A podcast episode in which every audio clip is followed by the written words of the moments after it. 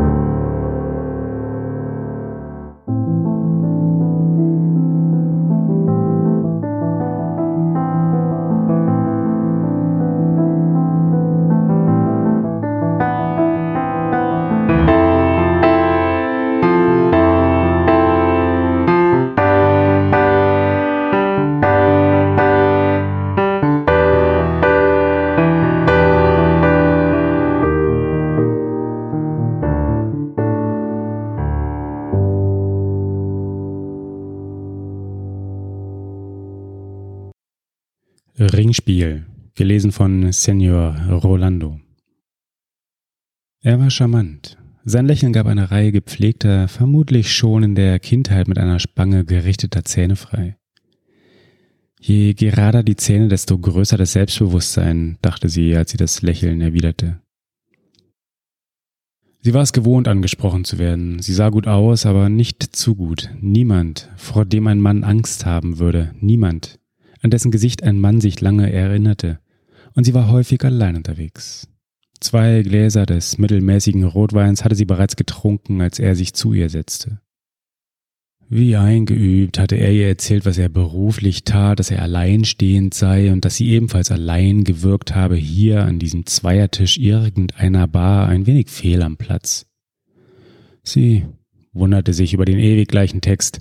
Immer waren sie Geschäftsreisende, immer waren sie alleinstehend, immer hatte angeblich eine traurige oder einsame Miene ihrerseits Interesse erregt. Ihren Teil des Dialogs kannte sie ebenfalls auswendig. Ihre Fragen signalisierten leises Interesse, ihren Antworten gab sie beiläufigen Charakter, die Aufforderung nach einer Fortsetzung des Abends an einem intimeren, netteren Ort lehnte sie jedes Mal höflich und mit ein wenig Bedauern ab. Sehr schade, sagte dieser Mann nun und sah ihr fast schon übertrieben tief in die Augen. Wir hätten viel Spaß haben können. Wenn sie einmal Lust hätte auf ein wesentlich besseres Glas Wein auf der anderen Seite der Welt, sagte er im Aufstehen, ließ den Satz unvollendet in der Luft hängen und legte seine Visitenkarte auf den Tisch. Dann ruhte seine Hand ganz kurz auf ihrer, dann ging er. Einige Wochen später rief sie die Nummer auf der Karte an. Ja, sie sei in zwei Tagen in seiner Gegend. Ein geschäftlicher Termin. Nein, am Abend sei sie frei. Sie verabredeten sich in einem sehr guten Restaurant, wie er sagte. Sie hatte ein hübsches, aber dezentes Kleid angezogen. Hier war es Sommer und bis spät in den Abend saßen sie auf der Terrasse des Lokals und unterhielten sich.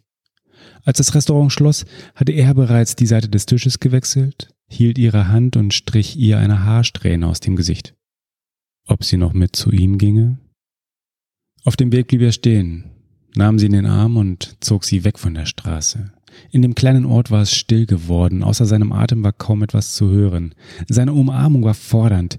Er legte ihr den Kopf in den Nacken, sah sie an und küsste sie. Seine Hände strichen an ihrem Rücken hinunter, suchten den Rock ihres Kleides und rafften ihn hoch. Er sah sie fragend an, ihr Blick bejahte. Da drückte er sie an die Wand eines Gebäudes, öffnete hastig seine Hose und zog ihr den Slip hinunter. Sie ließ die linke Hand unbemerkt in seine Hosentasche gleiten. Sofort fand sie, was sie gesucht hatte. Die andere Hand umschloss seine Probacke und zog ihn zu sich. Mit einer schnellen, harten Bewegung drang er in sie ein. Es dauerte nicht lange. Halbherzig bot er ihr an, sie in ihr Hotel zu bringen, war aber erleichtert, als sie sagte, es sei nicht weit. Er werde sie nie vergessen, murmelte er bei einem Abschiedskuss. Zum ersten Mal sagte er die Wahrheit. Als er ging, öffnete sie ihre linke Hand und betrachtete den dünnen, unscheinbaren Ring.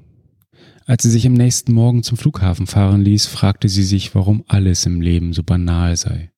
Als würde es den immer gleichen Gesetzen gehorchen, als seien alle Dialoge längst vorgeschrieben, alle Gesten lediglich Regieanweisungen, selbst die wechselnden Charaktere böten keinen Moment der Überraschung. So fantasielos, so öde. Sie öffnete eine kleine Börse und warf den goldenen Ring von gestern zu den anderen. Ihren eigenen Ehering hatte sie sich bereits vor dem Schlafengehen wieder angesteckt. Sie wusste, keine Partnerin der Welt würde an einen zufälligen Verlust glauben. Aber diesen Teil der Geschichte musste sie nicht sehen. Auch dieser Teil der Geschichte bestand nur aus Wiederholungen. Am Flughafen wartete ihr Mann mit ihrer Tochter. Das kleine Mädchen flog ihr in die Arme. Alles in ihrem Leben kam mir banal vor.